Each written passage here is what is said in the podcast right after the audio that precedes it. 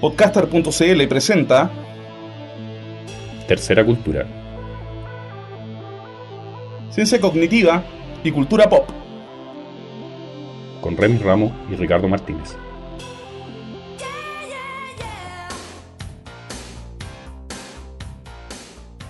Hola, bienvenidos al episodio número 32 de Tercera Cultura acá en podcaster.cl. Me salió como podcaster. Así, Podcaster. podcaster. se me están pegando la- las consonantes. Qué terrible eso. O sea, bueno, usted no lo diga. Usted sí lo dice. Eh, Ah. ok. Bueno, Ricardo, ¿cómo estamos? Muy bien, Remy. Bastante contentos, hemos tenido una muy buena respuesta al primer capítulo de esta nueva temporada. Y mm, pues, antes de entrar en tierra derecha, como dicen por ahí, o en tierra derecha, eh, tenemos que hacer un par de anuncios. Primero, a propósito de... Cuéntame, ¿qué es usted si lo dice? Usted sí lo dice es el trabajo conjunto de tres lingüistas, Carlos González, eh, y Ricardo Martínez, yo, que vamos a tener un sitio subalojado en el sitio de Tercera Cultura y vamos a tratar de despejar algunas creencias comunes sobre el lenguaje y sobre la norma lingüística. Básicamente lo que vamos a estar mostrando es que los diccionarios en realidad no son tan importantes como se dice para, para el uso habitual o que el profesor Bandera en realidad está dando un, un cierto tipo de información sobre el lenguaje que no es adecuada. En el fondo, culturizar a la gente, no sé si culturizar sea la palabra más adecuada, pero educar a la gente en lo que tiene que ver con el uso del lenguaje y la, la propiedad que uno tiene sobre, sobre el lenguaje que está ocupando todos los días. Y ahí vamos a publicar periódicamente posteos de, de los tres. Sí, oye, ojo de que esto no, es- no se trata de anarquismo lingüístico porque sí, sino que es precisamente ahí, no sé, pues hay todo un cuento detrás también. O sea, no es decir de que hay que quemar los diccionarios tampoco. Sino No, que- claro, o sea, los diccionarios son lo más entretenido que hay y los vamos a citar durante este episodio además. Sí, eso. Bueno, la- el segundo anuncio que queremos hacer es que tenemos algo así como un newsletter. Le- les cuento, la reflexión que hemos estado haciendo en estos últimos meses es que Twitter es un medio extraordinariamente evanescente, o en buen castellano, de que lo que uno tuitea en un minuto ya está en el olvido, ya desaparece. Facebook está pasando lo mismo, además que se está llenando de spam también. Entonces eh, nos da la impresión de que hay mucha gente que nos sigue, pero que hay mucha gente que no se da cuenta cuando posteamos algo, cuando publicamos algo. Entonces decidimos hacer una especie de lista de correo en la cual se pueden inscribir. Pueden ir a tercercultura.cl, agregan su dirección de correo y les llegan todas las papitas, digamos, a su correo una o dos veces a la semana, no más de eso, porque tampoco, tampoco queremos empezar a spamear. Claro que no se convierte en un spam. Eso. Y el tercer anuncio, que ta- también va más o menos en la misma línea, es que en estos días, digamos, eh, también vamos a integrar una nueva sección que es nuestro cómic, que mm, ha tenido su marcha blanca con las primeras cuatro tiras y que va a empezar ya ahora a publicarse regularmente los días viernes. Y es un cómic que se llama Ingeniería Existencial. La historia de dos personas que se parecen a nosotros, pero no somos nosotros. No, yo creo que no se parecen tanto a nosotros. O sea, ninguno de los dos es termocéfalo y ninguno de los dos tampoco es como onda inepto socialmente. O bueno, un poco. Bueno, ya, ya sigamos con el programa. Quizá un poco. Bueno, vamos a lo que nos convoca hoy y nuestro tema es... No, más que el tema, aquí es el título.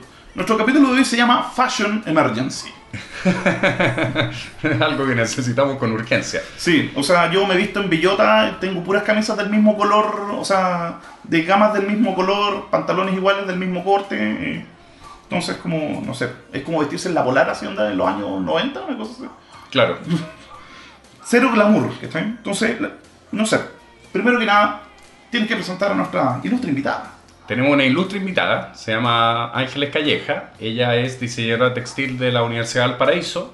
Es profesora del curso de Historia de la Moda en el Duoc, entre otras cosas. Ha trabajado mucho en textiles y conoce mucho sobre la historia de la moda y sobre eh, cómo funciona el mundo de la moda. Entonces, María Los Ángeles, bienvenida al programa. Hola, ¿cómo están chicos? Bastante Eh, bien, Bastante bien. Muy bien, me parece. Eh, oye, María Los Ángeles, la primera pregunta es, eh, yo siempre me he preguntado por qué uno no se viste igual todos los días. O sea, ¿por qué no tenemos, había una serial en los años 80 que se llama Hola Einstein y que mostraban el ropero Einstein y Einstein tenía siempre la misma ropa. No sé si eso es verdad o un cuento. Pero a mí se me ocurre que uno también podría hacer eso, o sea, tener solo una prenda de ropa. Hay que cambiársela porque hay que alar los pantalones, pero en el fondo, ¿por qué tenemos que cambiarnos de ropa y seguir las modas? ¿Qué, qué es lo que nos lleva a hacer eso? Mira, básicamente porque como dice mi hija chica, si no sería todo muy aburrido si fuéramos todos iguales. Y por lo tanto, si nos vistiéramos todos los días iguales, sería absolutamente fome. ¿Por qué? Porque la moda es una expresión humana y como expresión humana va cambiando y va evolucionando. Y hay que decir de que existe desde que existe la cultura también. Exacto. La moda es una expresión humana que básicamente está eh, sujeta a un periodo determinado de tiempo. ¿ya? La moda se asocia mucho al vestuario, al peinado, al maquillaje, pero también hay literatura que se pone de moda, Sí. música que se pone de moda. Ciertamente. Básicamente la moda se refiere a toda aquella expresión humana, principalmente sujeta a un periodo de tiempo. O sea, a, a ciclos o patrones, por decirlo Exacto, manera. exacto, y que pueden volver, además. Mm. Nunca igual, Ya, ya. nunca igual, pero son estos ciclos, como bien decías tú, René. O sea, bueno, de- en el caso de la música es más que evidente. O sea, ahora estamos viendo un revival, que es un tema que hemos abordado en otras ocasiones también, a propósito del por qué se producen revivals. O sea, bueno, a todo esto escuchen el episodio de los 90, que, Claro, que fue el capítulo con que abrimos la temporada anterior. claro, la temporada tercera. Sí. Y bueno, el, el tema es, eh, ¿hay alguna forma de entender cómo funciona esta cuestión? Porque claro, son ciclos, tiene que ver con una expresión humana, pero, pero, pero la idea es eh, cómo cambia, por qué cambia, qué lo lleva hacia ciertos lados. O eh, cuáles son las fuerzas que Claro. impulsan los cambios de dirección. O sea, ustedes quieren saber quiénes son los cerebros que maquinan todo este Sí, engranaje. eso, eso, es lo que, eso es lo que necesitamos Muy saber. bien, mira. La verdad es que esto es como la teoría de la conspiración. Nadie sabe exactamente bien cómo nace ni dónde nace. Les voy a dar algunos, algunos, Algunas pistas. algunas pistas sobre, primero, los colores. Antes que de hablar de formas que se pongan de moda, hablemos de los colores. ¿Ya? ¿Ya? ¿Quiénes aportan los colores? Las industrias químicas. ¿Y qué colores se ponen de moda? Por lo tanto, tiene que ver con qué colores están produciendo en determinado momento las industrias químicas. Si la industria química, por darles un ejemplo, SIVA, por ejemplo, ¿Ya? tiene muchísimo azul marino en su bodega, seguramente va a empezar a tirarlo y ese invierno se va a poner de moda el azul marino. Sí. Y eso pasa, pasa al color, porque el color es simplemente la tintura, pero pasa a las prendas. Por supuesto. ¿Cómo pasa a las prendas? Pasan las prendas, ¿por qué? Porque tenemos estos cazadores de tendencia, ¿Ya? ¿ya? Que van buscando tendencias alrededor del mundo. ¿Qué son las tendencias? Son hechos que marcan cada etapa de tiempo. Ya habíamos dicho que la moda está suscrita a una temporada. Muy bien. Hay hechos que marcan ciertas temporadas. Por ejemplo, cuando se puso, empezó la guerra de Irak, ¿qué se puso de moda? El camuflado. Mm, ¿Ya? sí. Y no cualquier camuflado. El principal camuflado era aquel camuflado con los colores del desierto, que es el camuflado. amarillo, café, una cosa así. Exacto, Sí. exacto. Que, está, que se pone de moda en ciertos grupos, por ejemplo, en pelotón. Están de moda estos camuflados que no camuflarían a ningún soldado. Son absolutamente no funcionales. Exactamente, exactamente. Los camuflados Pero llamativos. así va evolucionando, digamos, la moda. Desde, desde lo que tiene algún sentido a aquello que prácticamente tiene muy poco Mm, sentido. Sí. Claro, entonces, a ver, se hacen los colores. Los colores tienen que ver con lo que está en las bodegas de, la- de las industrias que hacen los colores más o menos. Es un, Evidentemente, hay es otro- un mito. es un mito. O sea, Después, esto pasa a los cazadores de tendencia y los cazadores de tendencia se meten a hacer Sí. los textiles. perfecto. Se meten a hacer los textiles. ¿Cómo se producen los textiles? Los cazadores de tendencias proponen tendencia, ¿ya? Proponen cierta gama de tendencias ¿Dónde se exponen esas tendencias? En ferias textiles. Una de las mayores ferias textiles se llama Premier Vision, que se hace en el Parque de Exposiciones de París, a las afueras de París. Se hace dos veces al año, al inicio de cada temporada. Semestral. ¿Mm? Ah, sí, que eso es un dato importante. Te- precisamente te quería preguntar si es que estas temporadas tienen un marco, no sé, onda más o menos fijo o, o es variable. así. Se hacen alrededor de septiembre y febrero, octubre y febrero. Ya, o sea, semestrales. sí. semestrales al inicio de cada temporada, pero no se refieren a aquella temporada que está por empezar, sino que se refieren a dos temporadas posteriores. Ya, ¿Por qué? sí, Porque dos tiene- temporadas. eh, Posteriores, Ya. en el futuro. ¿Por qué? Porque aquí estamos exponiendo los textiles que deben comprar las fábricas confeccionistas para después vendérsela a los comerciantes. Ya. Entonces Wow. se debe dar el tiempo para que se produzca ese negocio. Ya. O sea, técnicamente podríamos ir a saber ahora qué es lo que se va a usar el 2012 más o menos. Sí. Una cosa. Más o menos así. Ahora, ¿Ya? siempre están aquellos vanguardistas que se adelantan. Ya. ¿Ya? O sea, cuando nosotros partimos yendo por una empresa textil, íbamos a la Premier Visión y estábamos diseñando para dos temporadas posteriores. Pero nos dimos cuenta, a poco andar, que acá en Chile íbamos en el mismo carril, por decirlo así, que en Europa. Porque nosotros siempre pensábamos que la moda llegaba atrasada a Chile. No Sí. es así. Ah. Wow. Quizás una temporada, media temporada atrasada por un asunto de estaciones. Ya. ¿ya? Pero se incorporan siempre, sobre todo aquellas marcas más vanguardistas, incorporan em, características de aquello que se va a ver dos temporadas y que va a ser más masivo. Entonces, vamos con la Premier Visión, que es la empresa, la, la- perdón, la feria de textiles. ¿ya? En la Premier Visión exponen sus textiles a aquellas empresas europeas y tienen ocasionalmente algunas empresas latinoamericanas invitadas, ¿ya? En la Premier Visión no puedes entrar con cámaras de fotos ni con nada donde tú puedas recabar información. Y se exponen videos y música referentes a la tendencia que se está presentando. Ya. ¿Ya? Estos videos, por supuesto, no tienen nada que ver con textiles. Por ejemplo, si estamos eh, en una Premier Visión donde se está presentando una temporada de invierno, puede que veamos construcciones metálicas en, la- en las imágenes del video central de la feria, puede que veamos una- un tejado de una casa con tejas y musgo. Entonces, de ahí que sacamos conceptos de texturas, de Eso, colores. sí, o sea, de hecho, lo, lo primero que pensé fue en de mat- textura, precisamente. Exacto, y de Sí. Sí. Combinaciones. Porque si está de moda, por ejemplo, un amarillo canario, no es lo mismo un amarillo canario que en cierta temporada se combina con un verde botella a un amarillo canario que en otra temporada se combina con un color coral. Ahí, o sea, que ahí, ahí ya me mataste, porque varias veces hemos comentado con Ricardo de que no, no sé qué hay de mito o no de que somos absolutamente ciegos para los colores. O sea, claro. o sea, de hecho yo ahora, yo para evitar complicaciones, yo digo que para mí existen ocho colores, punto. O sea, onda rojo, verde, a ver, rojo, verde, azul, cian, magenta, amarillo, blanco y negro, punto. Que estoy contando blanco y negro como colores, que técnicamente no lo son, pero... Claro, el tema de los colores como súper importante. Yo me acuerdo que hay un artículo precioso que vamos a linkear en el sitio de la revista Wired en que hacían un trabajo de investigación de Pantone. Pantone es una empresa norteamericana que es la que se supone que... ¿Perdón? Perdón, es alemán. Es alemana. Alemana, bueno. wow, ¿ya? Eh, que, que es la que tiene un pool de colores que son los que se utilizan como referencia cuando se están trabajando en distintos ámbitos en que se necesitan Exacto. los colores como las pinturas de las casas o Exacto, y hay pantones gráficos y hay pantones textiles. Claro, y los son- pantones textiles tienen una diversidad enorme, o sea, lo- los libros de pantón son, Exacto. son una Es- cuestión enorme. Son cartas de color para qué? Para que el cliente y el comprador estén hablando siempre, perdón, el cliente y el vendedor estén hablando siempre de lo mismo cuando se refieren a un color. O sea, eh, un, un estándar. exacto, sí. es una estandarización de colores, exacto. Cada color tiene un número, tiene un nombre.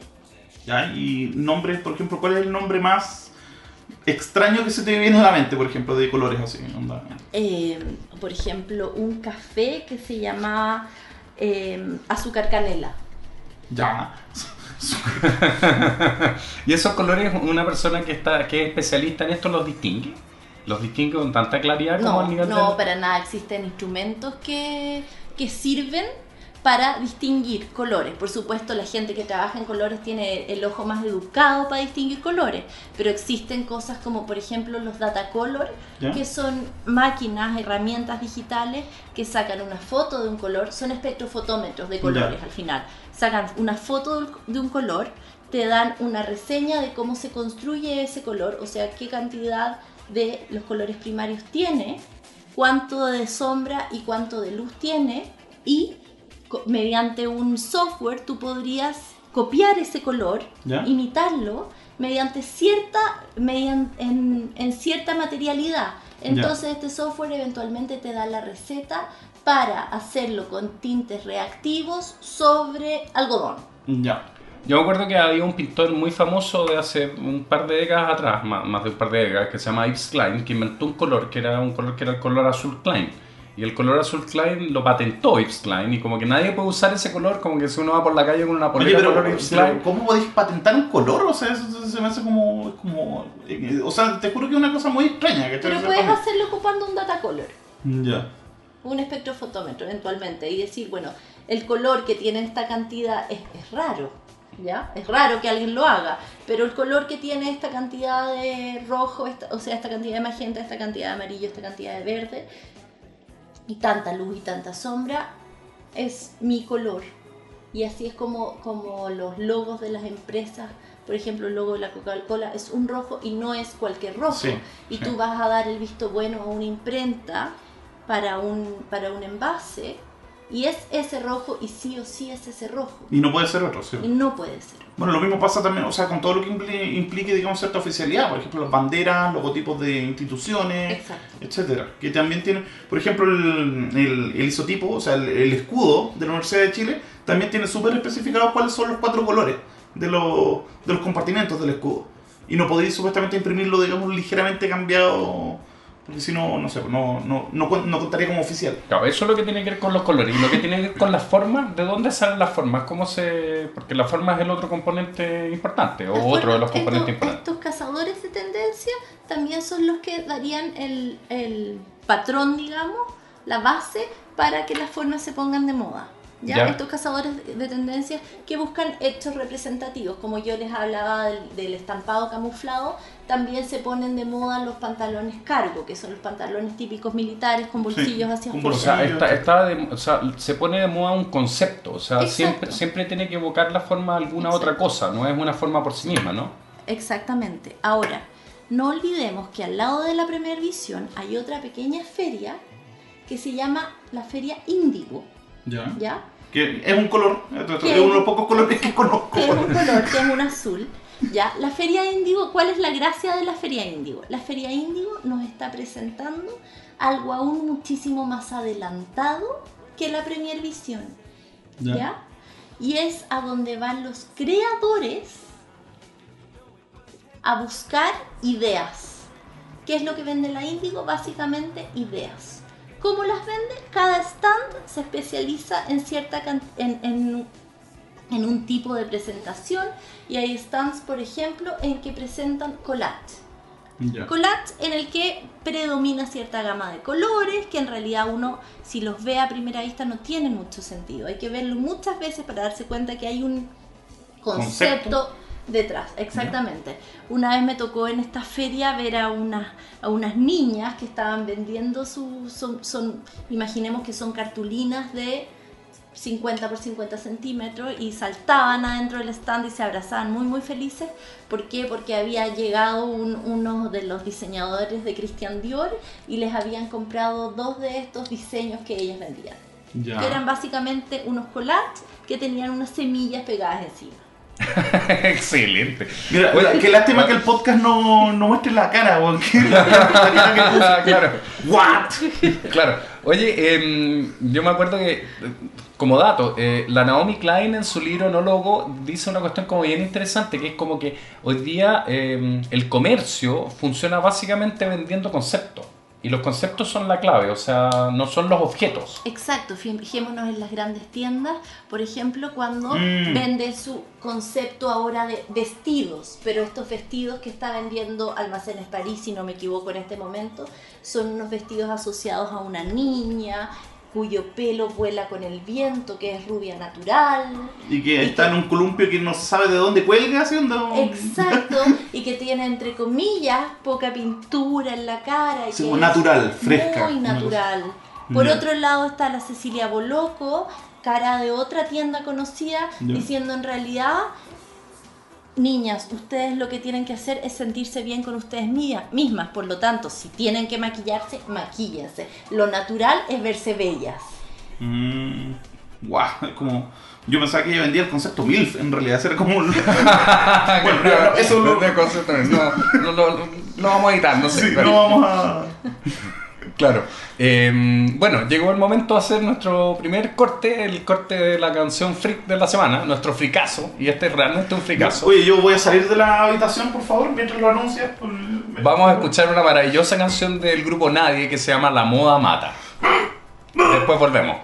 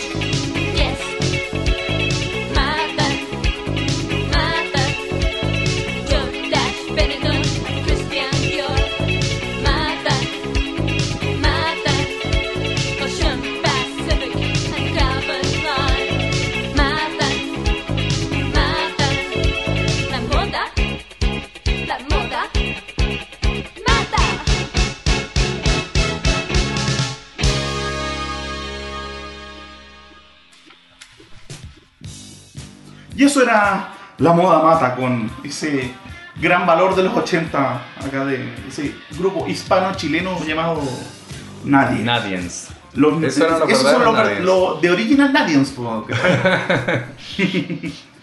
bueno, eh, estábamos conversando afuera respecto a un concepto. Que, bueno, tú, Ricardo, tenías algo que decir al respecto. Querías decir Claro, una ah, cosita sobre. evidentemente como nosotros no, no, no, no, no tenemos idea de cómo vestir, nos agarramos cualquier picha cuando salimos en la mañana, eh, necesitábamos subirnos al carro y entender un poco de qué se trata el tema. Y investigando un poco encontré un libro bien interesante que está publicado por la OUP, la Oxford University Press, que se llama Glamour, una historia. Eh, lo publica un caballero que se llama Stephen Gandel.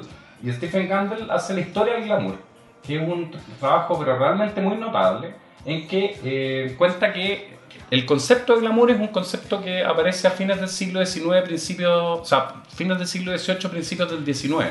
Revisé en el Oxford English Dictionary, que normalmente documenta cuando aparecen las palabras, y contaba este diccionario que la palabra glamour empieza a utilizarse como hacia 1795 aproximadamente. Ya. Antes no existía. O sea, eso es esencialmente revolución industrial. Claro, básicamente la revolución industrial. Y dice Gandel que el glamour aparece fundamentalmente en la corte de Luis XVI, con María Antonieta, aunque hace una distinción entre lo que es la magnificencia, que probablemente María de los Ángeles existía desde tiempos inmemoriales, que era una cosa de los reyes, y el, el glamour propiamente tal, que es más bien una cosa que está relacionada con la caída del antiguo régimen.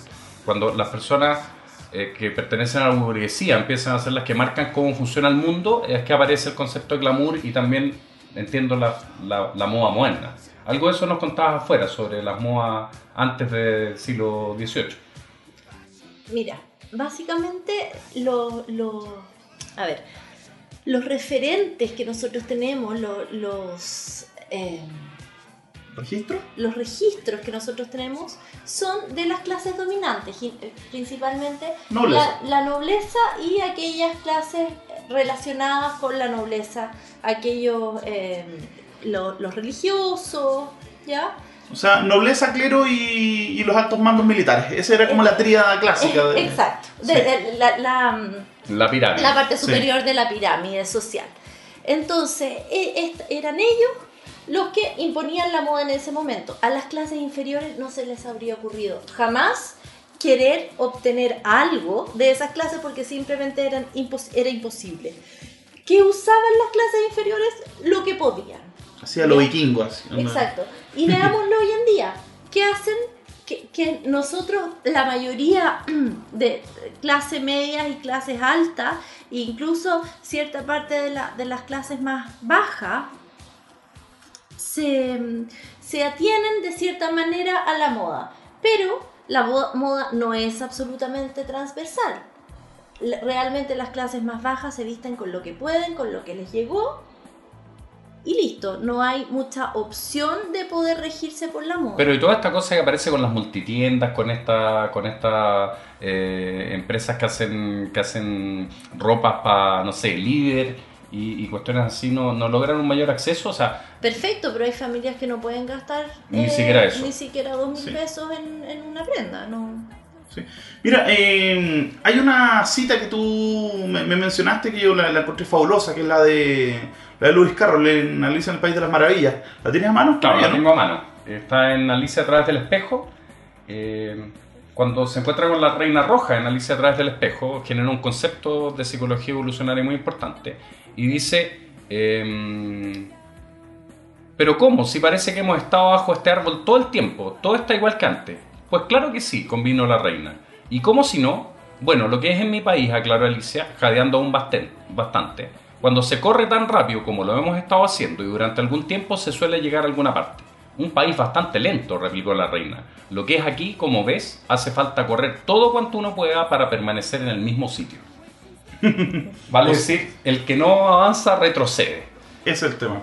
Sí. Y, y en el tema de las, de las modas, de los marcadores de tendencias pasa un poco eso. O sea, el que, o sea, si yo me quedo con el, no sé, como se dice por ahí, eh, eh, green is the new pink, eh, si dos años después me quedo así, como que Perdiste, perdí, perdiste. perdí. Estás totalmente out. Si, Sí. si es que tú intentas regirte por la moda. Sí.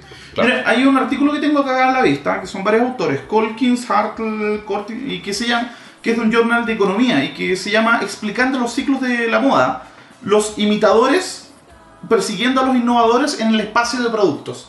Y que lo que hace es un modelo matemático del cómo se produce esta dinámica súper interesante de, del, del- ¿cómo se llama? de los tipos que introducen una innovación y que una vez que está la innovación lo, lo agarra la industria, la industria la reproduce en masa a un bajísimo costo y lo que era primero, no sé, onda, un privilegio de unos pocos, pasa a la masa. Por ejemplo, hoy día uno, no sé, pues yo me doy una vuelta por Pudahuel y veo a todos estos compadres con estos cortes así de sopaipilla, ¿cachai? Con estas parcas blancas, estos lentes a lo Daddy Yankee, así, donde con el blin blin y la cuestión. que es una cuestión que era irrisorio ver a un compadre así, no sé, pues onda cinco años atrás, pues, ¿cachai? Era, y que uno podría haberlo visto como un símbolo de ostentación, esta, estas cosas de marca dada, etcétera. Pero ¿qué es lo que pasa? Ahora ya están esas mismas prendas pirateadas, hay bling bling falso, etcétera. Entonces, los tipos que impusieron esa moda ahora ya están en otra cosa. Exactamente. ¿Cómo sucede eso? Tenemos los desfiles de alta costura, ¿ya? Pasar, pasarelas Cibeles, la Semana de la Moda de París, la Semana de Nueva York, ¿ya?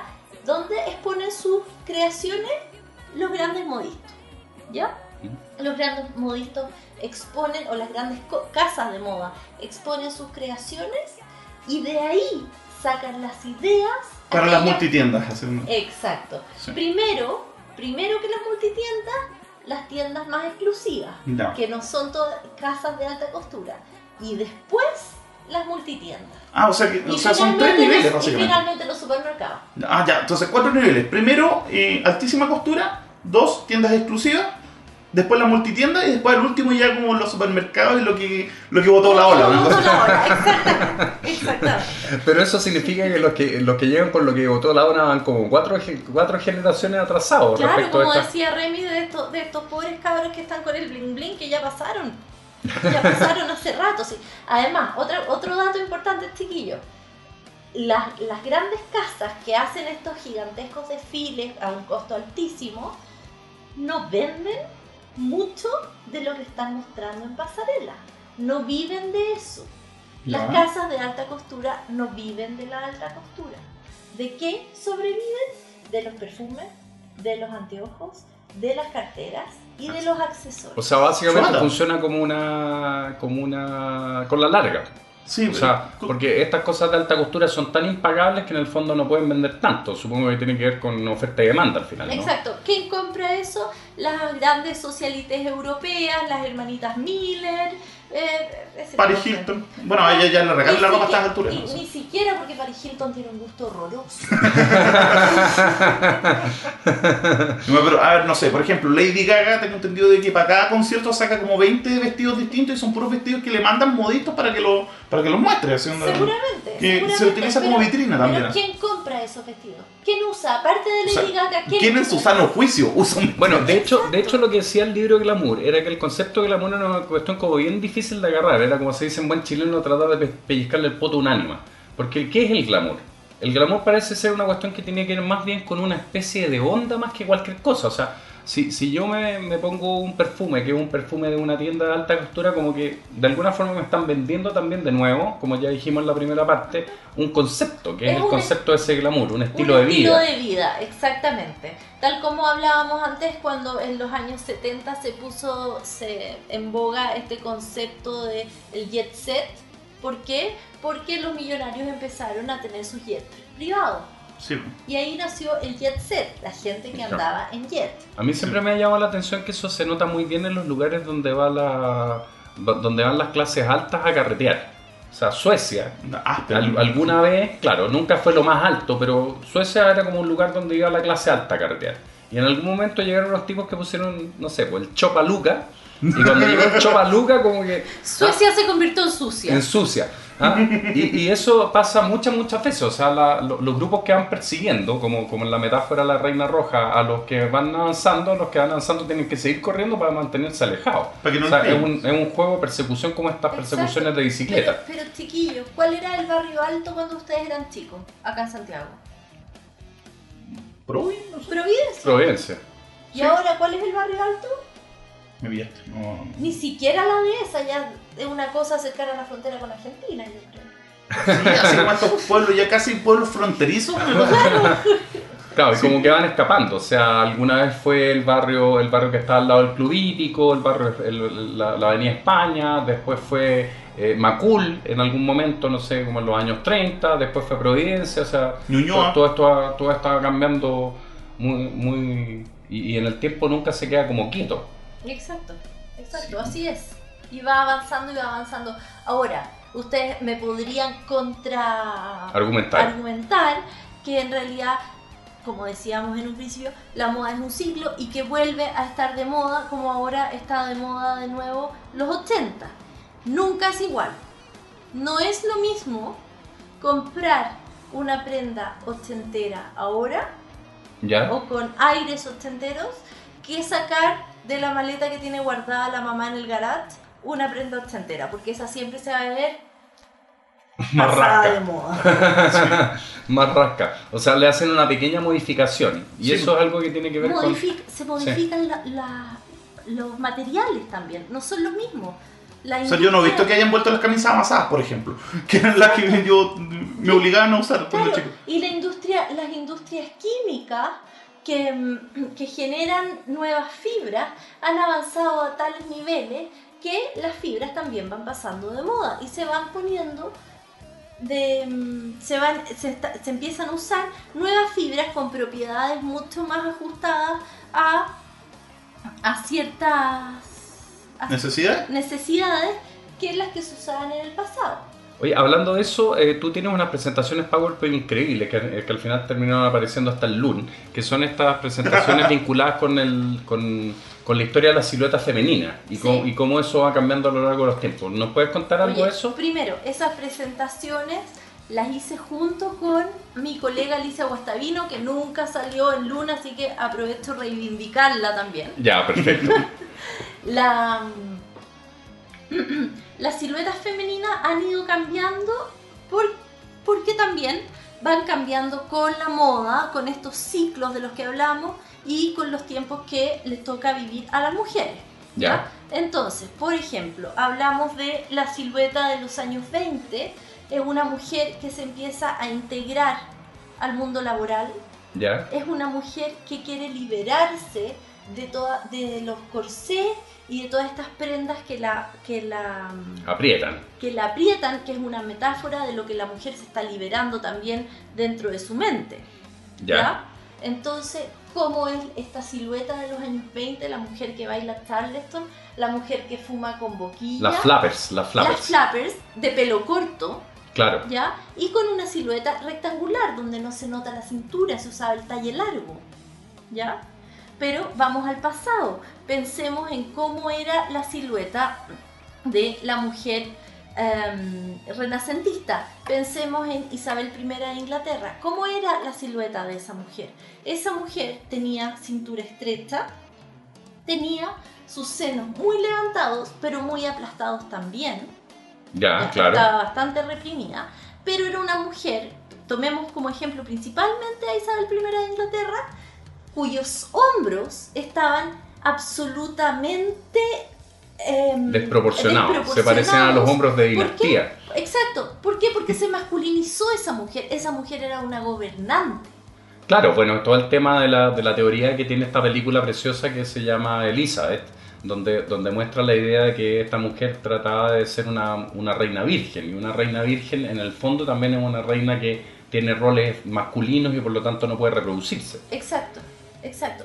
La mujer medieval, por ejemplo, que con, mi colega Alicia siempre tenemos la, la discusión de cómo era la silueta de la mujer medieval. La mujer medieval era una mujer absolutamente asexuada. La mujer cumplía la función divina de procrear. Entonces, Alicia dice que la mujer, la silueta de la mujer medieval era triangular porque como todo aquello medieval apuntaba al cielo, Ya, como tal cual la arquitectura, la arquitectura gótica. gótica, claro.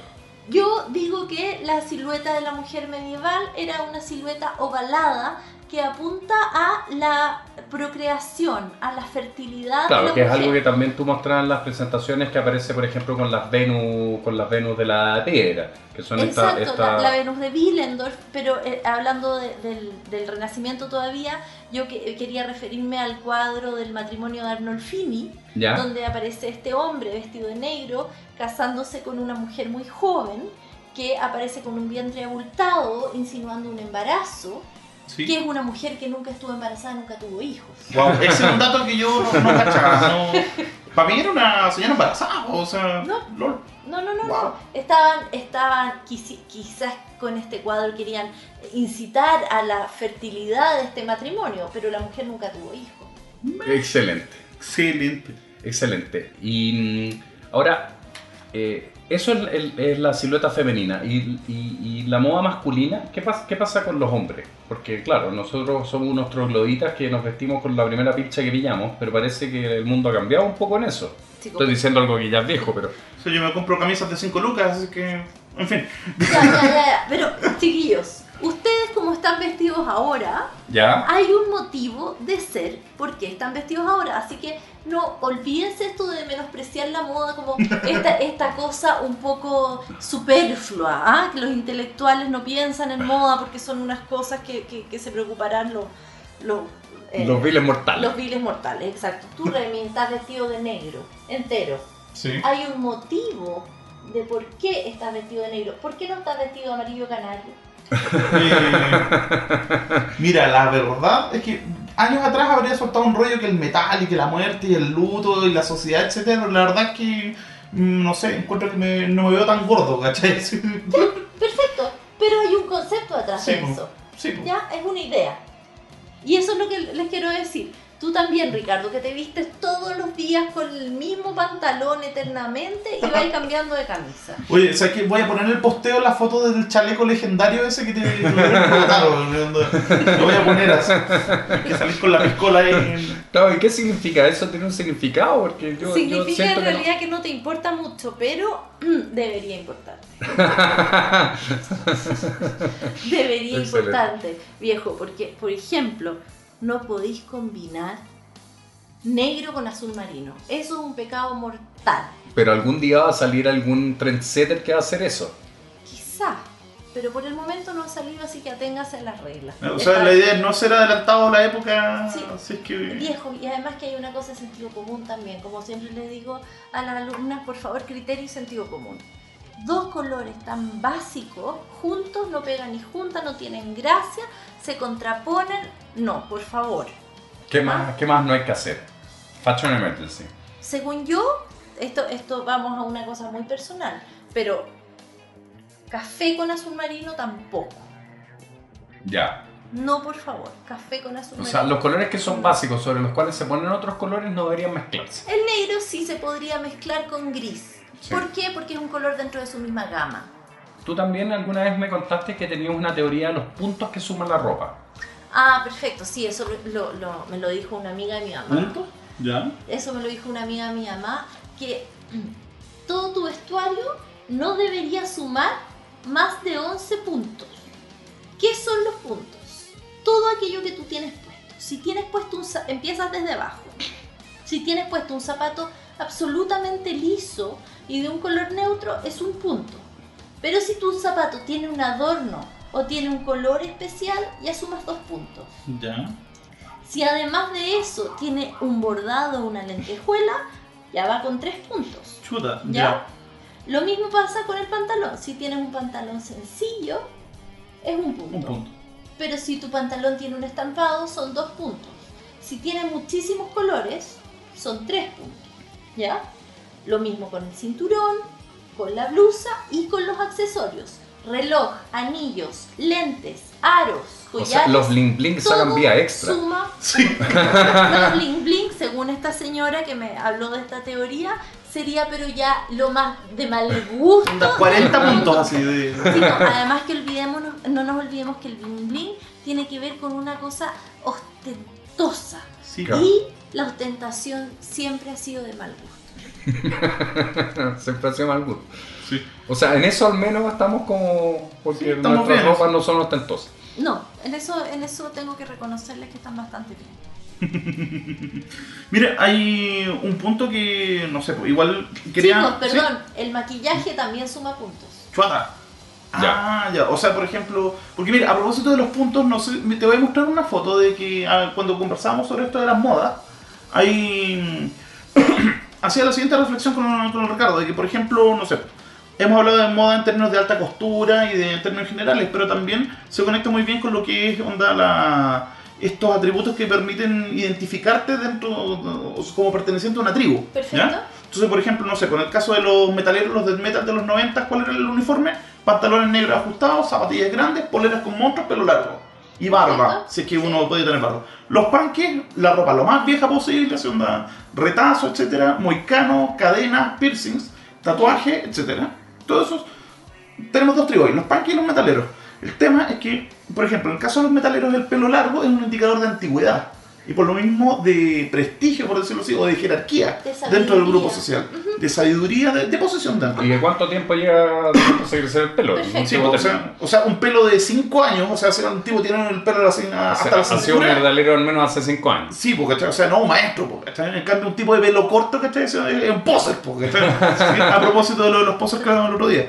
Con el caso de los panques, ahí se produce un fenómeno que me, que me, me permite conectar con el punto al que quiero llegar, y que es el caso de que, de que con los panques hay un costo social involucrado en la elección de las prendas. Ya. ¿Ya? O sea, por ejemplo, los piercing en lugares poco tradicionales. Por ejemplo, ahora están de moda los piercing en la ceja, en la nariz, o sea, a nadie le espanta, pero eso en los 80 era, era una cuestión. De hecho, yo me perforé la nariz, mi papá me dijo, te veo con algo en la nariz y te lo arranco. Yo tenía como 15 años más o menos. así. Y me tuve que sacar el, el piercing y cobré no, no, no tuve. Y el punto es que, no sé, pues, todas esas elecciones como que implican un cierto costo social que te aleja de la masa y te acerca a este grupo hermético que es la tribu. Te identifica, claro. Te identifica, ¿cachai? Y en esa línea hay precisamente una, hay una tribu urbana en Japón, que es donde se dan todas las huevas más raras que hay en el mundo que se dan allá, y que es la tribu de los ganguros, y que mira, ahí Ricardo tiene una foto de, de qué es un, un ganguro. Chiquillos me pillaron. ¿Ah? Mira, los, los valores tradicionales de la estética japonesa es onda, las niñas muy blancas, vestidas de una manera sobria, cabello oscuro, los pies pequeñitos, etc. También ocupan zapatones, joyería de fantasía, así onda muy ostentosa, ropa colorinche, el pelo teñido de todos colores y sobre todo onda ya de un color así café con leche ya de tanto solarium. ¿Cachai? Absolutamente opuesta a lo que son los valores tradicionales estéticos en Japón. Por lo tanto, una persona que anda vestida de canguro, evidentemente se separa de la masa y se convierte en algo que, que puede ser considerado extraño, estrafalario o, o algo así. Había una cita que estaba leyendo en, en un, en un texto sobre la moda, creo que la citaba el mismo, el mismo autor del libro Glamour, que era que en algún momento Oscar Wilde, que es uno de los grandes inventores del dandismo, que Sí. hombres metidos en este rollo, eh, Él- decía que él es el, el metrosexual original. la única ¿cachai? forma de tener éxito era ser exagerado. O sea, mientras más exagerado eras, más posibilidades de tener éxito en el mundo de la moda, en el mundo de identificarte Y había. en el mu- mundo del arte también. Sí. Claro, Ya pensemos en Dalí. claro. Claro. Ahora, esta- estas niñas que ustedes me están mostrando, se- una, se identifican ellas mismas dentro de un grupo, porque no es una sola, es un grupo de niñas que se visten así. Y van contra una estética impuesta por su sociedad, cultura, ¿de sí. acuerdo? Pero volvamos a los metaleros. Los metaleros occidentales. ¿Cuál es el corte de pelo occidental típico? Y impuesto por la sociedad. Corte pelo el corto. pelo corto, Corto, ¿se- sí. ¿de acuerdo? Sí. Bueno, ellos están haciendo lo mismo que estas niñas gangu, ¿cómo se llaman? Ganguro. Ganguro. Sí, Es lo con el pelo largo y también, no sé, pues, por ejemplo, el- siempre una discusión que siempre tengo, que me dicen que Slayer, no sé, pues, el grupo Slayer, que eran nazis, ¿cachai? Yo le decía, loco, el nazismo acá cumple el mismo rol que cumple el satanismo en nuestro grupo. ¿cachai? Simplemente es una cuestión que se adopta por el shock value que tiene, o sea, por el valor de choque, de, de lo chocante que puede resultar Y por para la más. masa. ¿ah? Y por nada más. No- Simplemente no ir contra la corriente. Claro. Y esto se conecta muy lindamente con precisamente con, con el libro de Predich, porque es uno de nuestros libros favoritos de, de este año. ¿Qué cosa en qué se conecta? De que resulta que las personas que toman más riesgos, ¿cachai? Claro. Pero por lo general son personas más creativas y que son personas que, no sé, pues son mentes altamente Dopaminérgica. dopaminérgicas. ¿cachai? O sea, básicamente un tipo que está innovando es un tipo que se está desmarcando del resto, un tipo que obviamente está más adelante y que es un tipo que precisamente está dispuesto a correr los riesgos Claro. Exacto. que implica, digamos, desmarcarse de la masa. Y esos tipos son aquellos modistos o, diseñadores de alta costura que imponen tendencia. Los niños terribles de la moda, como lo fue Jean-Paul Gaultier en los 90, como lo, como lo fue eh, Galeano en la década pasada y como lo fue Alexander McQueen ahora. Sí. Y eso, a todo esto, a propósito del. Porque, no sé, yo qui- quiero, eh, antes de. qui- qui- quiero mencionar esto. Yo, no sé. Es una cuestión de que siempre a lo largo de la historia, siempre ha existido la, la tendencia de decir de que la, la juventud está todo mal, ¿cachai? no? cambio, uno cuando fue joven era como que no, no, yo quiero ser así, así, etcétera. O sea, yo era metalero, usaba pantalones ajustados también, me veía ridículo, pero me encantaba, ¿cachai? Y ahora es como que veo cómo andan los cabros hoy en día, ¿cachai? Con esta cosa de la moda super, de, con estos lentes grandotes, las poleras rajadas, ¿cachai? Y- Ya. Y, y que andan, no sé, hombres con mallas de lycra, ¿cachai? Onda... Yo digo, weón, ¿qué tienen en la cabeza estos tipos, cachai? Ya eres viejo, te llegó el viejazo por me llegó el viejazo, po, ¿cachai? ¿no? O sea, de hecho, mira, en los 90, ¿cachai? Era como que con, lo- con esto del grunge, que surgió, no sé, Seattle, etcétera, se puso de moda el concepto del leñador, ¿cachai? Con el gorrito de lana, la camisa leñadora, ¿cachai? Entonces, lo que estaba más in era precisamente ir a patronato a comprarse ropa usada, ropa vieja. Ahora pareciera ser que es exactamente lo mismo, pero no solo basta con ir a... a- o sea, no, no hay que ir a patronato, sino que al... ¿Cómo se llama esta calle que está ahí en el centro? Donde están Bandera, todas- Bandera. a ir a bandera, ¿cachai?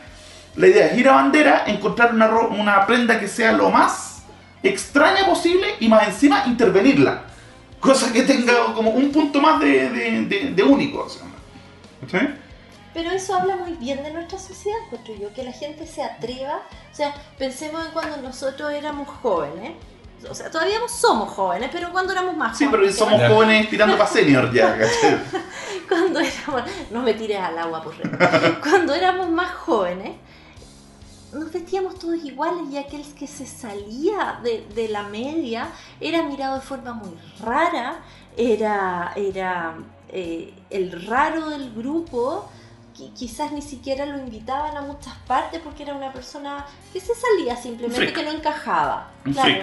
Pero ahora yo creo que este freak tiene un valor agregado y yo, yo creo que eso es algo que se podría resaltar. En el los fondo tiempos eso es como los chuper. O sea, los chuper tiene que ver con eso, ¿no? Con ser más freak que el resto, ¿no? Porque- No lo sé, porque, porque también hay, hay cosas de. hay innovaciones que no son super. Bueno, hay innovaciones que son, no sé, por ejemplo, hay, hay dos casos en términos de calzado. No sé si te acordás de los crocs, que eran Mm. como estas chalas Sí. de goma, que yo las encontraba horribles, weón, ¿cachai? Y lo otro, y que aquí voy a herir varias susceptibilidades, el tema de las botas chala. ¿Las? Esas las botas chala, ¿o no? Que es como mitad bota y mitad sandalia, así que es una cuestión espantosa, weón. O sea, o sea, yo pienso en sudor, en hongos, ¿cachai? Cuando los veo no me parece para nada sexy, ¿cachai? O sea, lo...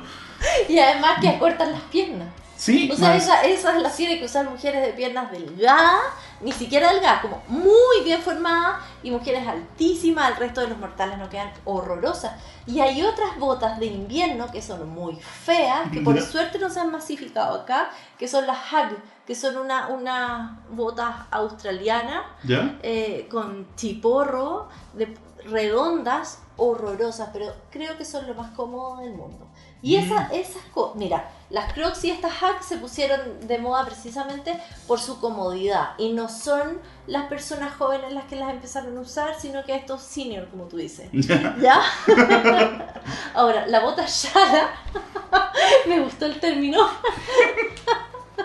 es, es bien fea, pero es innovadora y es fea para mí y para ti. O sea, pero, el Pero- tema es que en algún punto fue innovadora, pero ahora, si uno sale a la calle y ve 40 minas con la misma bota, es como que pierde absolutamente el valor de que tenía de ser algo único. ¿cachai? Claro, pero la, la persona que la impuso seguramente ya está en otra cosa. Sí, pues. eso- Entonces, Bueno, Bueno, en fin. Bueno, eh, parece que nos va a venir bien cargada la lista de links y la lista de imágenes para este posteo, así es que Claro. ahí, no sé, pues, les vamos a dejar con material adicional para que vayan explorando y, no sé, pues, y se, se hagan su propio Fashion Emergency. Vamos a terminar con una canción elegida por Ricardo, nuevamente. bueno, nos despedimos de María de Los Ángeles. Sí, eh, chao chicos, fue un placer. le salió muy bonito el programa, debo decirlo. eh, les salió. claro. Bueno, eh, vamos a escuchar una canción de un grupo indie pop eh, de los fundadores del género que se llama Way Present. Se llama My Favorite Dress. Mi Eh, vestido favorito. mi vestido favorito. Inventores del Champlin Music, un tipo de música en que se raquean las guitarras muy rápido sin ser necesariamente metalera. Ya, estamos. Bueno, entonces nos vamos con My Favorite Dress y nos estamos escuchando la próxima semana. Visiten la página, saludos, un abrazo y muchas gracias, Ángela. Chao chicos. Chao. Chao.